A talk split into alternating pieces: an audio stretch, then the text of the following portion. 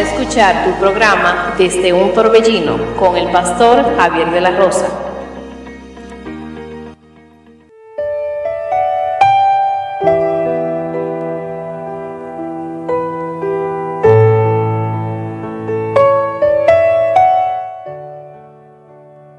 Bendiciones queridos hermanos y amigos, que Dios les bendiga de una manera muy especial. Usted está escuchando su emisora Radio Monte Carmelo y este es su programa desde un torbellino. Agradecido con Dios por darnos esta gran oportunidad, este gran privilegio, este momento tan especial en el cual podemos compartir la poderosa palabra de Dios con cada amigo y cada hermano que nos acompaña. Estamos transmitiendo en vivo desde la República Dominicana, desde Santiago de los Caballeros, municipio de Sabana Iglesia.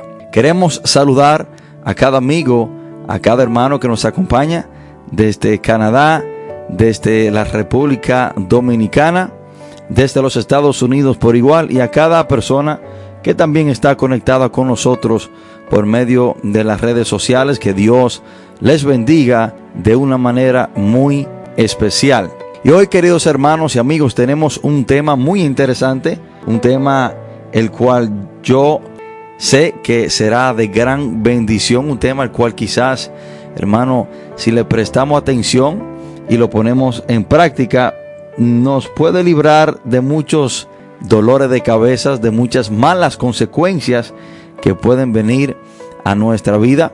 Y precisamente este es el plan de Dios por medio de su palabra para, para alertarnos de los peligros venideros, para decirnos cuáles cosas debemos evitar y cuáles cosas no hacer. Y hoy vamos a tomar la lectura de este libro de Génesis, Génesis capítulo 4, versículo 7. Vamos a estar leyendo un solo texto para dar inicio. Vamos a leer un solo texto por ahora. Cuando estemos ahí, leemos la palabra de Dios en el nombre poderoso de Jesús. Génesis capítulo 4. Vamos a estar hablando sobre la historia de Caín y Abel. Génesis, el primer libro de la Biblia que significa principio o inicio. Y leemos la palabra de Dios en el nombre poderoso de Jesús. Dice la palabra, si bien hicieres, no serás enaltecido, y si no hicieres bien, el pecado está a la puerta. Con todo esto, a ti será su deseo, y tú te enseñorearás de él. Quiero hacer énfasis en esta puerta, perdón, en esta parte. El pecado está a la puerta. El pecado está a la puerta. Oremos para que Dios nos guíe. Padre, en el nombre poderoso de Jesús, te adoramos Dios, te bendecimos, te exaltamos, te glorificamos Señor, te damos toda la gloria, toda la honra, todo honor, toda gloria es tuya Señor. Padre, en el nombre de Jesús, te pedimos perdón Señor por cualquier mal, cualquier pecado que quizás hayamos cometido. Y te pido Señor que seamos perdonados en este momento, para así poder tener una intimidad, una conexión íntima con usted, Señor de la Gloria. Padre, yo le pido que sea usted, Señor, tratando con cada uno de nosotros. Que sea usted, Señor, ayudándonos a entender, que sea usted, Señor de la Gloria, abriendo nuestro entendimiento, nuestros corazones, para poder atesorar, para poder abrazar estas sus santas palabras. Espíritu Santo, usted es mi maestro el maestro de mis hermanos y amigos que están conectados con nosotros. Por lo tanto, necesitamos de usted, necesitamos de su ayuda, necesitamos de su presencia para entender sus palabras. Padre, todo esto te lo pedimos en el nombre poderoso de Jesús. Amén y amén. Hermanos, quiero compartir este mensaje bajo el título Cuando el pecado toque, no le abras. Cuando el pecado toque, no le abras. Y esto fue precisamente en cierta manera lo que Dios le dijo a Caín. Dios le dijo esto antes de él llevar a cabo el asesinato de su propio hermano. Dios le dice cuando lo ve triste y cuando lo ve enojado, en el versículo 7, si bien hicieres, no serás enaltecido, y si no hicieres bien, el pecado está a la puerta. Y cuando digo que cuando el pecado toque, no le abras, no te digo si el pecado toca, no. Te estoy diciendo cuando Él toque, dejándote saber que el pecado siempre estará tocando la puerta de tu vida para entrar. Esto no es cuestión de que si el pecado toca la puerta, esto no es cuestión de que cuando venga el día, si viene el día, no, no, no.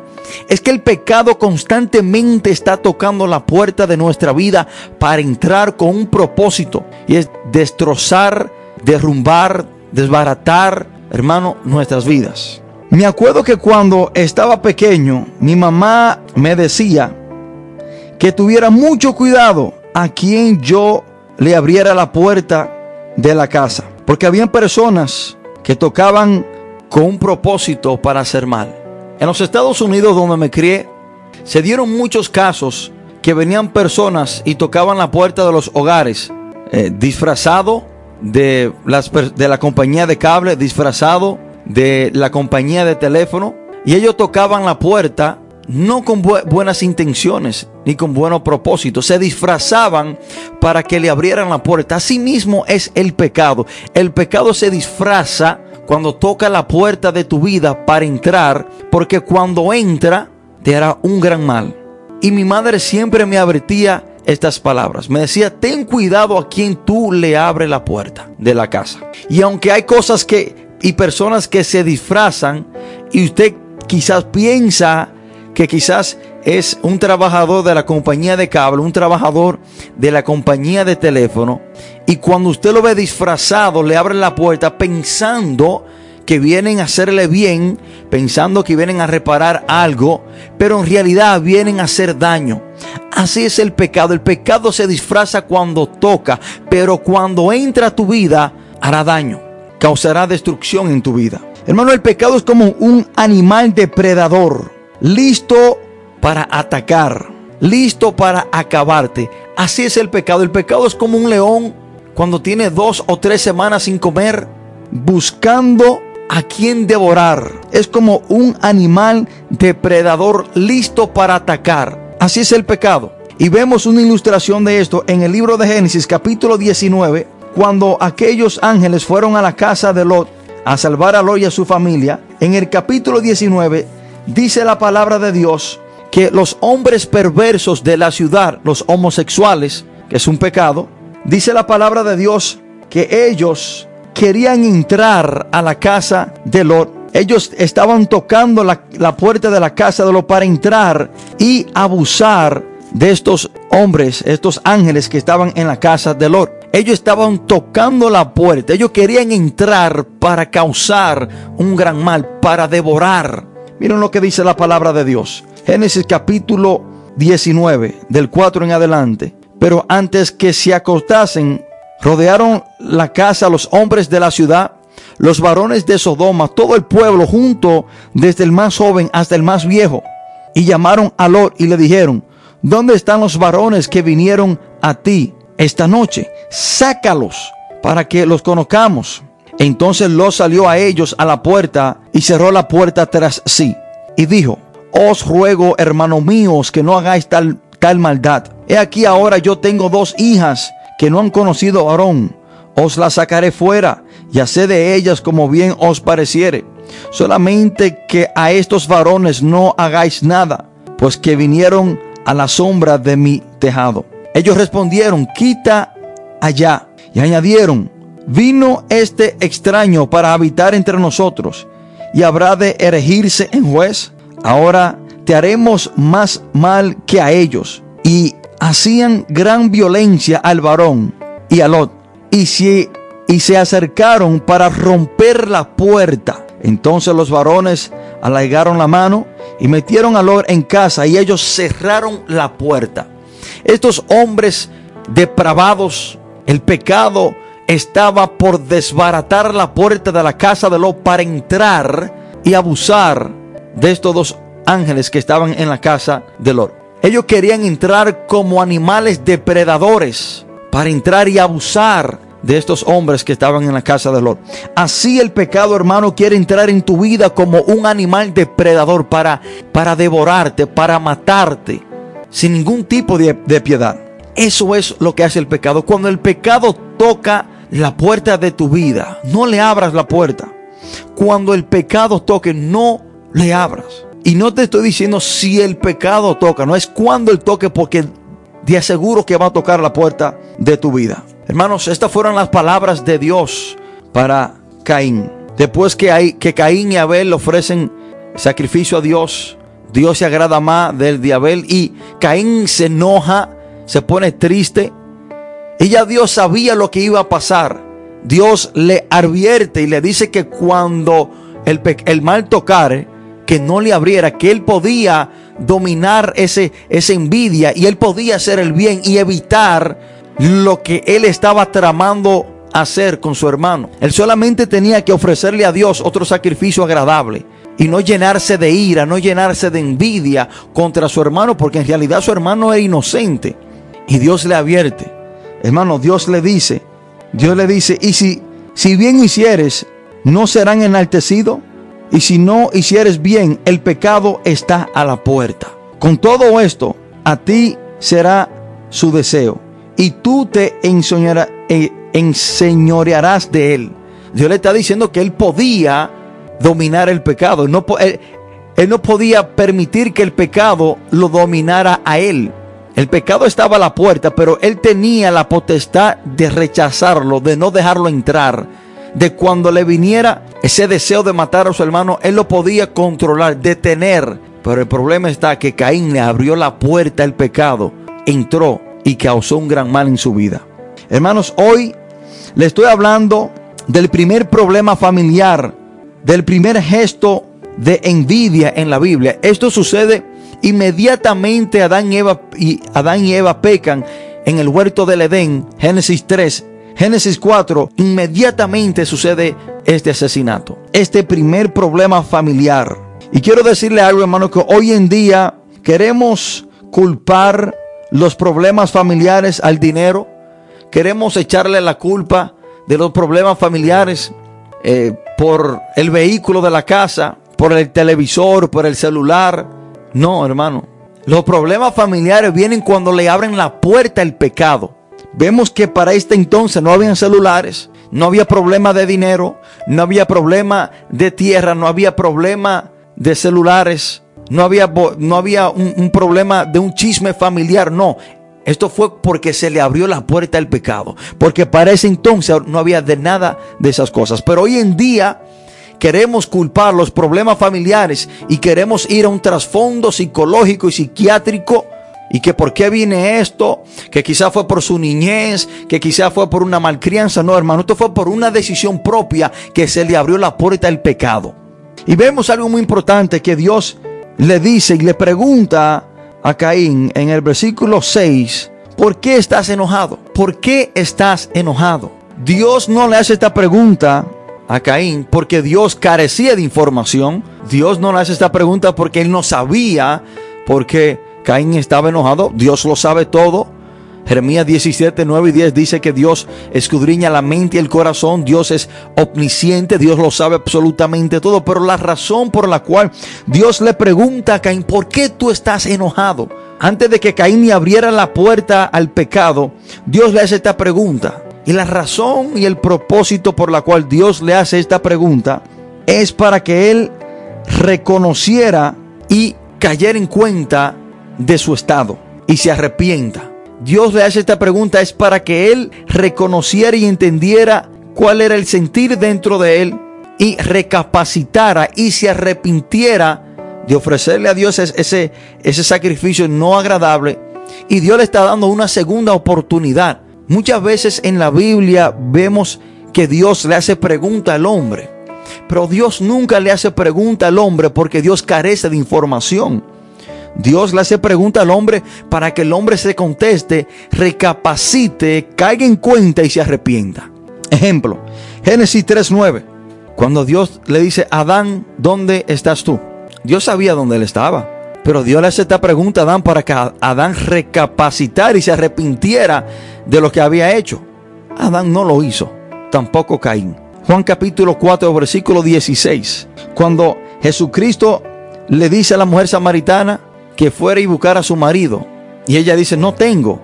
Jesús le dice, bien ha contestado, porque ha tenido cinco maridos y el que ahora tiene no es el tuyo. El Señor le hace esta pregunta a ella no porque él no sabía, sino para que ella recapacitara y confesara su estado. No, yo no tengo marido.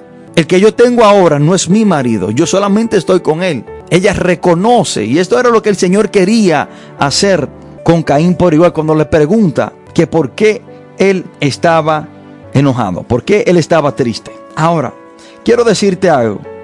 Cuando el pecado entra, resta, no suma. Yo quiero, yo quiero que usted se detenga un momento y le preste mucha atención a lo que acabo de decir.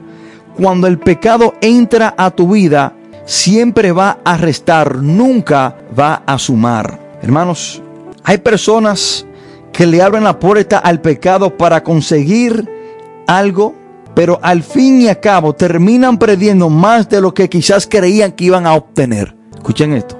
Hay personas que el pecado le toca la puerta de su vida. Ellos le abren la puerta pensando que van a conseguir algo, a conseguir ciertas cosas, pero al fin y al cabo terminan perdiendo mucho más de lo que quizás creían que iban a conseguir por abrirle la puerta al pecado. Hermanos, el pecado resta, no suma. Hay personas que le abrieron la puerta al pecado de las drogas pensando que iban a pasar un buen momento. Le abrieron la puerta al uso y consumo de droga pensando que iban a pasar un buen momento y perdieron más de lo que adquirieron. Quizás pasaron una o dos o tres horas de acuerdo a ello en, bajo una nota que se sentían bien, pero han perdido todo. Han perdido su salud, han perdido sus hogares, han perdido sus relaciones, sus esposas, sus hijos. Y muchos han perdido la vida. Porque cuando tú le abres la puerta al pecado, el pecado siempre va a restar, nunca va a sumar. Hay personas que le han abierto la puerta al pecado de la infidelidad, pensando que van a pasar un momento agradable siendo infiel a su esposa o a su esposo. Y quizás, de acuerdo a ellos, pasaron un buen momento, pasaron unas buenas horas, pero perdieron más de lo que consiguieron. Perdieron a su esposa, perdieron a sus hijos, perdieron a sus hogares, perdieron sus trabajos, perdieron absolutamente todo. Nunca piense Nunca jamás piense que cuando usted le abre la puerta al pecado, el pecado le va a sumar. El pecado siempre le va a restar. O si no, pregúntele a David. Segunda de Samuel capítulo 12. Después que David peca contra Dios y se acuesta con Betsabé. Miren lo que Dios le dice. Miren lo que Dios le dice por medio del profeta Natán. Segunda de Samuel capítulo 12 versículo 8. Dice la palabra. Y te di la casa de tu Señor y las mujeres de tu Señor en tu seno. Además te di la casa de Israel y de Judá. Y miren, miren esta parte. Cada vez que leo este versículo, hermano, esta parte de este texto me hace pensar mucho. Miren lo que Dios le dice. Y si esto fuera poco, te habría añadido mucho más. Dios le está diciendo, con toda la cosa que yo te di, yo te iba a añadir mucho más, pero por cuanto pecaste, no te voy a añadir ahora, sino que te voy a restar. Si David no hubiese pecado, si, David no le hubiese abierto la puerta al pecado con Betsabé, Dios le hubiese añadido mucho más. Le hubiese añadido mucho más. El pecado detiene la bendición en tu vida. El pecado, cuando tú le abres la puerta al pecado, el pecado distorsiona los planes de Dios de bendecirte. Escúchenme esto, hermano. Cuando el pecado toca y tú le abres la puerta, eso le pone un alto a las bendiciones que Dios tenía para tu vida. Dios le dice a David, yo te hubiese añadido mucho más. Hermanos, el pecado vino a restar, no a sumar. Y cuando una persona peca, se le resta más de lo que se le suma. Y lo que quizás se le suma por cierto momento es momentáneo, pero al fin y al cabo termina perdiendo mucho más de lo que quizás adquirió por abrirle la puerta al pecado. Debemos de entender que Satanás vino a restar, mas Jesucristo vino a sumar.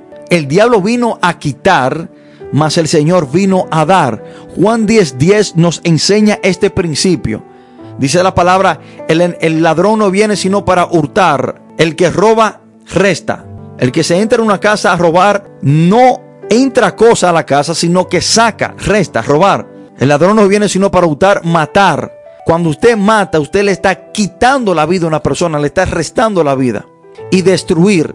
La palabra destruir es algo que está construido y se destruye, entonces está restando. El diablo vino a restar, el diablo vino a quitar, mas Jesús dice en ese mismo texto, mas yo vine para dar vida y vida en abundancia. Que la desobediencia, pecado resta, más la obediencia, que es lo que le agrada al Señor, suma. El diablo vino a quitar, mas Jesús dice que vino a dar vida y vida en abundancia. Ahora, ¿con quién tú vas a caminar? ¿Caminarás tú con aquel que vino a arrestar o caminarás tú con aquel que vino a dar? Y cuando usted ve una persona, hermano, que todo le resta en su vida, es una clara evidencia de que no está caminando con el Señor. Cuando le resta paz, cuando le resta tranquilidad, cuando le resta, hermano, lo que necesita. Porque cuando nosotros no estamos caminando con el Señor, todas esas cosas nos van a faltar. Porque a eso vino el diablo, a restar. Y cuando usted le abre la puerta al pecado, el pecado resta, no suma. Y después de esta pausa musical vamos a entrar a más profundidad. Vamos, vamos a ver qué le restó el pecado en la vida de Caín.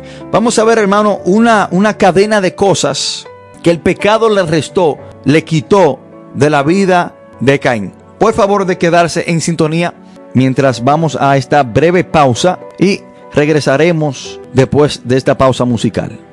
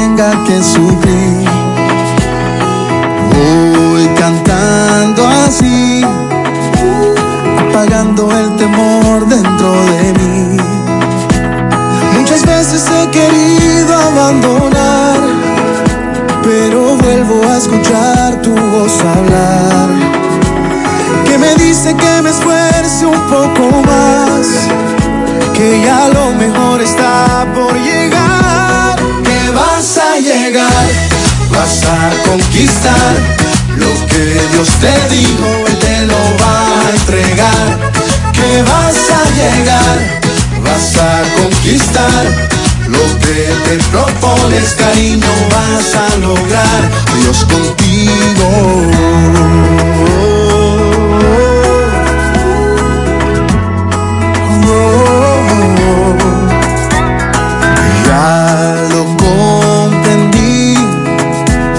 Lo mejor has preparado para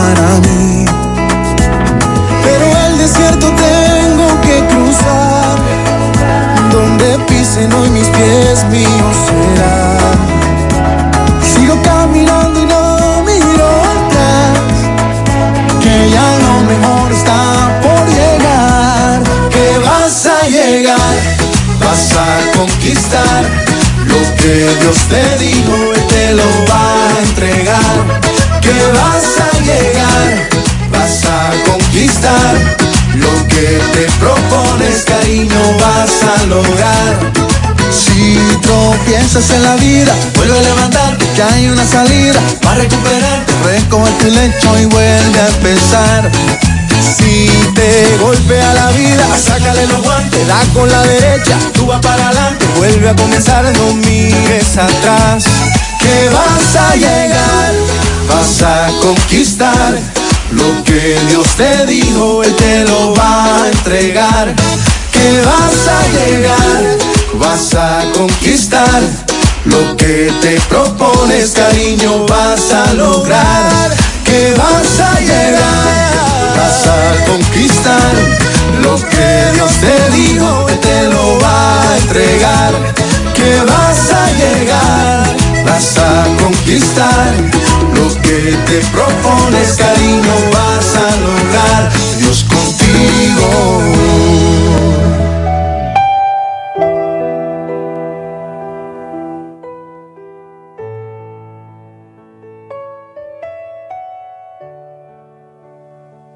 Bendiciones hermanos, muchas gracias por quedarse en sintonía. Usted está escuchando su emisora Radio Monte Carmelo.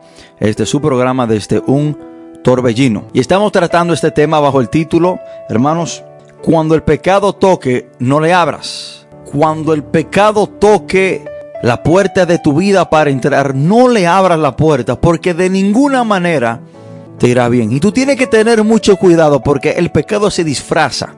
Segundo de Corintios 11:14 dice la palabra, porque no es maravilla porque el mismo Satanás se disfraza como ángel de luz. Satanás es un experto disfrazando las cosas.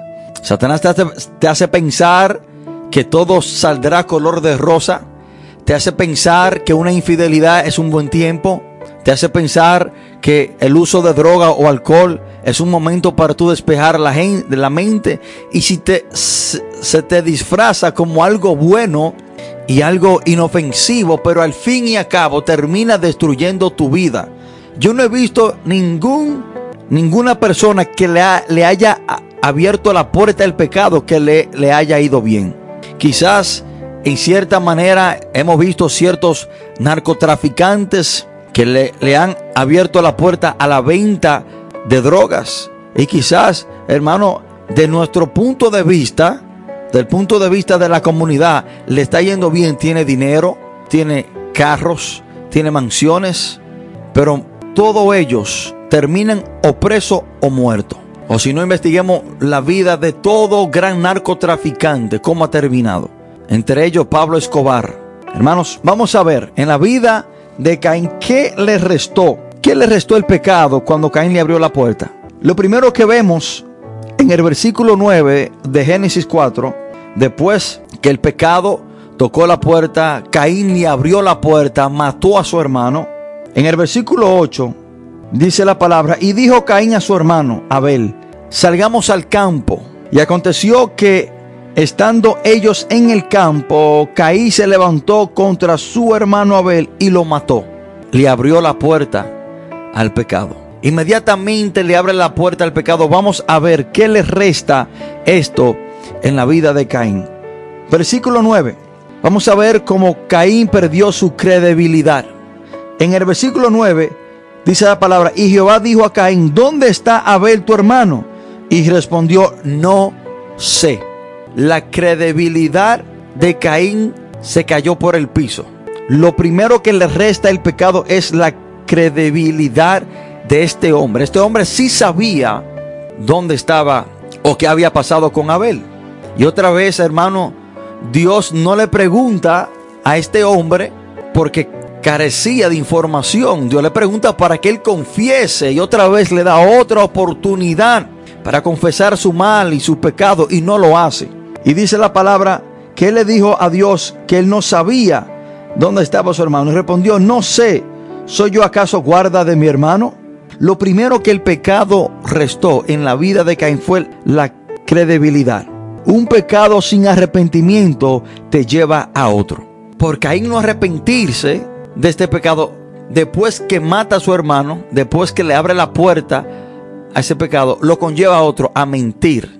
Y ahí comienza este hombre a añadir pecado sobre pecado. Y, esto es un punto muy importante que quiero presentar, hermanos. Un pecado sin arrepentimiento te llevará a otro. Y eso va añadiendo pecado sobre pecado. Hermano, desde el momento que usted comete un error, si usted es engañado y el pecado toca la puerta de su vida y usted le abre la puerta, arrepiéntase inmediatamente. Pídale perdón a Dios. Porque un pecado del cual usted no se ha arrepentido, no lo ha reconocido, lo va a conllevar a otro. Caín mata a su hermano y el mismo Dios le habla mentira. Ejemplo, David se acuesta con Betsabé, esta mujer queda embarazada y a él no arrepentirse y reconocer su mal conlleva a matar a Urias, el esposo de esta mujer. Primeramente se acuesta con una mujer ya casada, no se arrepiente, conlleva a otro pecado, a matar al esposo de esta mujer. Por eso te digo que desde el momento que usted hermano comete un error y peque en su vida, inmediatamente arrepiéntase y presénteselo a Dios y póngase a cuenta con el Señor. Y si le faltó a una persona, póngase a cuenta con esa persona, porque un pecado sin arrepentimiento conlleva a otro. Para usted cubrir una mentira, tiene que decir otra mentira. Y de esa mentira va otra mentira. Y de ese mal va a otro mal. Entonces vemos que lo primero que el pecado le restó cuando Caín le abre la puerta es la credibilidad. Segundo, en el versículo 10 dice la palabra, Y él dijo, ¿qué has hecho? La voz de la sangre de tu hermano clama a mí desde tierra. Miren lo que dice el versículo 11 y el versículo 12. Ahora pues, maldito seas tú de la tierra, que abrió su boca para recibir de tu mano la sangre de tu hermano. Cuando le abres la tierra, no volverá a dar su fuerza. Errante y extranjero serás en la tierra. Dice la palabra, nada de lo que habrá de cultivar será productivo. Le restó la productividad a este hombre. Dios le está diciendo que nada de lo que él siembre va a dar fruto. Este hombre se convirtió en un hombre básicamente, así podemos decirlo, estéril. No iba a poder producir absolutamente nada. Dios le dice en el 11, ahora pues maldito seas tú de la tierra que abrió su boca para recibir de tu mano la sangre de tu hermano. Cuando labres la tierra no te volverá a dar su fuerza. No te volverá a dar su fuerza. Le restó la productividad de este hombre. Cuando este hombre le abrió la puerta al pecado, le restó productividad. Así hay muchas personas que cuando le abren la puerta al pecado, hermano, no son productivos. Ya no pueden funcionar, ya no pueden trabajar, ya no pueden producir. Y vuelvo otra vez al ejemplo del consumo de drogas y alcohol.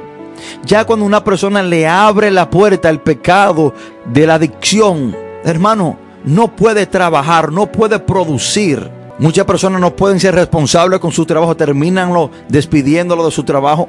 El enfoque total y principal de esa persona es la droga, por lo tanto no le importa trabajar, ya vienen a vivir en las calles. Entonces, hermano, una de las cosas que le restó el pecado a Caín fue la productividad. Y en el versículo 12 dice la palabra, la parte B, dice, y errante y extranjero será en tierra. Perdió su ciudadanía, su autoridad y la tierra que a él le pertenecía. Perdió su ciudadanía y su autoridad y la tierra que le pertenecía. Vemos todo lo que el pecado le está restando a este hombre. Muchas veces, hermanos, cuando le abrimos la puerta al pecado, perdemos autoridad. Perdemos lo que nos pertenece. Porque el diablo a eso vino, a robar. Muchas personas por abrirle la puerta al pecado pierden la autoridad de su familia. Ya lo que dicen en su familia no tiene ningún valor, no tiene ningún poder. Ya cuando tratan los hombres, cuando caen en cierto pecado en la familia, ya los hijos no, no, no les respetan, pierden su autoridad como padre, pierden su autoridad como esposo, pierden su autoridad, su respeto en la comunidad. Ya no lo ven como un hombre productivo, sino que lo ven como quizás una persona negativa. Hermanos, esto resta cuando le abrimos la puerta al pecado. Y el versículo 14 dice la palabra, He aquí me echas hoy de la tierra y de tu presencia me esconderé. Y seré errante y extranjero en la tierra. Y sucederá que cualquiera me hallare, me matará. Vemos dos cosas. En el versículo 14 vemos que por él abrirle la puerta al pecado perdió su comunión con Dios. Y usted podrá perder muchas cosas en su vida, pero procure nunca perder su comunión con Dios. Y esto fue precisamente lo que le restó el pecado a Caín. Él mismo dice, y de tu presencia me esconderé el pecado que entró a la vida de Caín porque él le abrió la puerta, causó división, lo separó de Dios, perdió su comunión con Dios. Isaías 59.2 dice precisamente lo mismo, porque vuestras iniquidades, porque vuestras rebeliones han causado división entre vosotros y vuestro Dios. Hermano, no podemos esperar pecar y vivir nuestra vida en pecado y tener comunión con Dios. Y de ahí es que te digo que hay personas que me dicen, cuando, le pregunta, cuando se les pregunta que, que si Dios está con ellos y dicen que sí, o piensan que Dios está con ellos. Pero en realidad Dios está contigo. En realidad, bíblicamente, cuando tú vives una vida practicando el pecado y cuando tú has pecado y persiste en ese estado sin arrepentirte, en realidad está Dios contigo. El pecado resta tu comunión con Dios. Y dice la palabra, y seré errante y extranjero en la tierra. Sucederá que cualquiera que me hallare me matará. También el pecado resta nuestra paz. Hermanos, el pecado resta nuestra paz. Este hombre dice y tenía un, peso de culpabilidad y ya tenía temor y él, decía que cualquiera que lo hallara en, cualquier lugar lo iba a matar. Imagínese usted viviendo, hermano, en un mundo donde usted cree que todo el mundo lo quiere matar. Imagínese usted caminando con ese sentido de culpabilidad, que se siente perseguido. Usted no podrá tener paz. Y precisamente esto resta cuando le abrimos la puerta al pecado. El versículo 16 dice la palabra. Salió pues Caín delante de Jehová y habitó en tierra de Nob, al oriente de Edén. Hermanos, la palabra Nob significa errante o vagabundo. Este hombre ya no estaba bajo la protección de Dios. Este hombre era un vagabundo, era un errante. Ya no estaba bajo la protección de Dios. Por eso es que Dios dice que, iba a poner una marca sobre él para que no, no lo mataran. ¿Y por qué Dios pone esa marca? Era porque su presencia no iba a habitar con él constantemente, sino toma esta marca para que no te maten. Entonces vemos, hermanos, que ya él no estaba bajo la protección de Dios, ya no estaba bajo esa comunión íntima que él tenía o que debía de tener con Dios. ¿Por qué? Porque no se había arrepentido de su mal. Hermano, para nosotros recibir y estar bajo la sombra de Dios, tenemos que estar cerca de Él. Porque des en cuenta que un árbol, para estar bajo la sombra de un árbol, tenemos que estar cerca del árbol.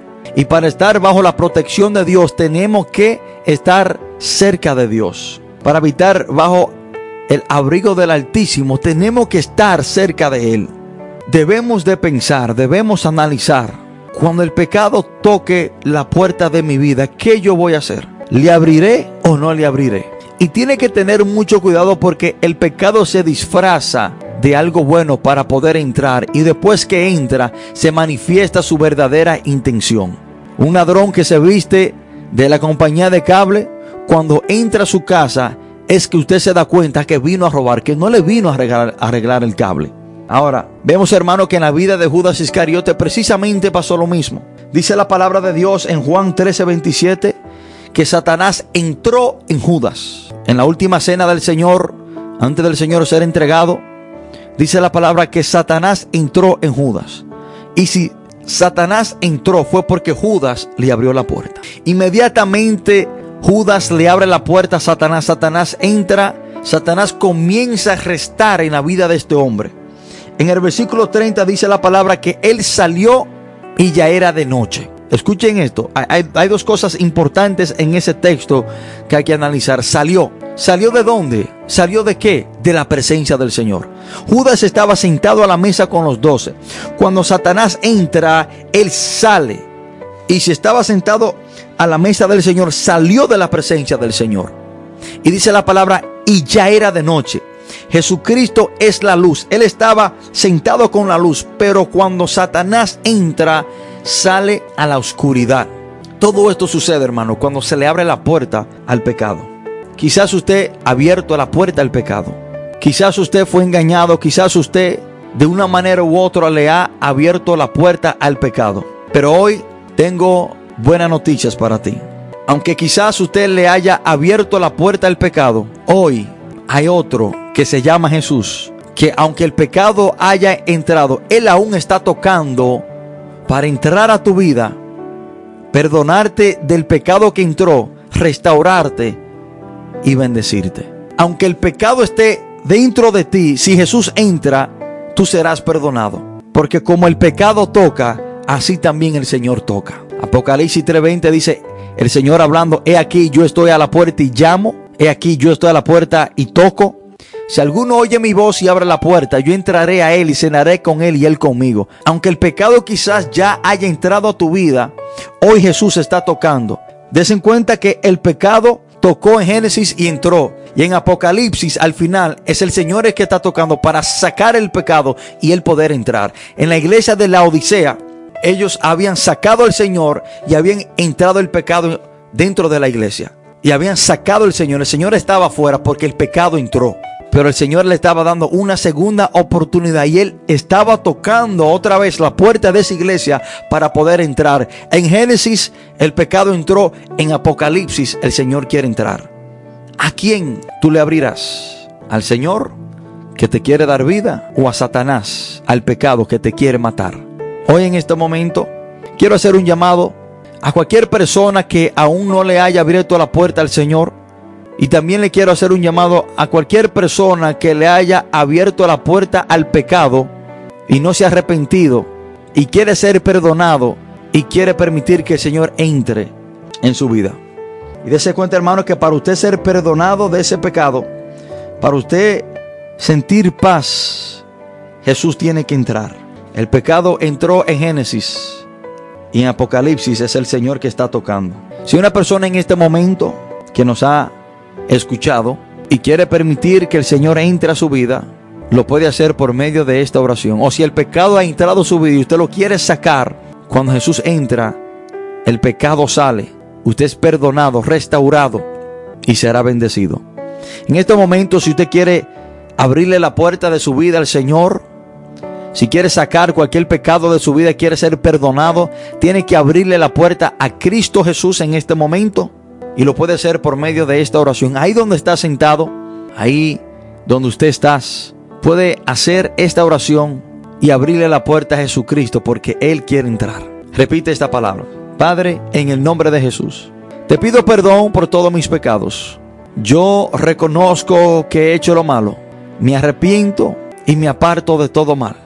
Señor, hoy saco el pecado que está en mi vida y te abro la puerta a ti, oh Jesús, para que entre. Yo confieso que Jesús murió y resucitó al tercer día y está sentado a la diestra de Dios. Señor, saque fuera de mi vida todo lo que a usted no le agrada. Señor, hoy le cierro la puerta al pecado y te la abro a ti, oh Cristo.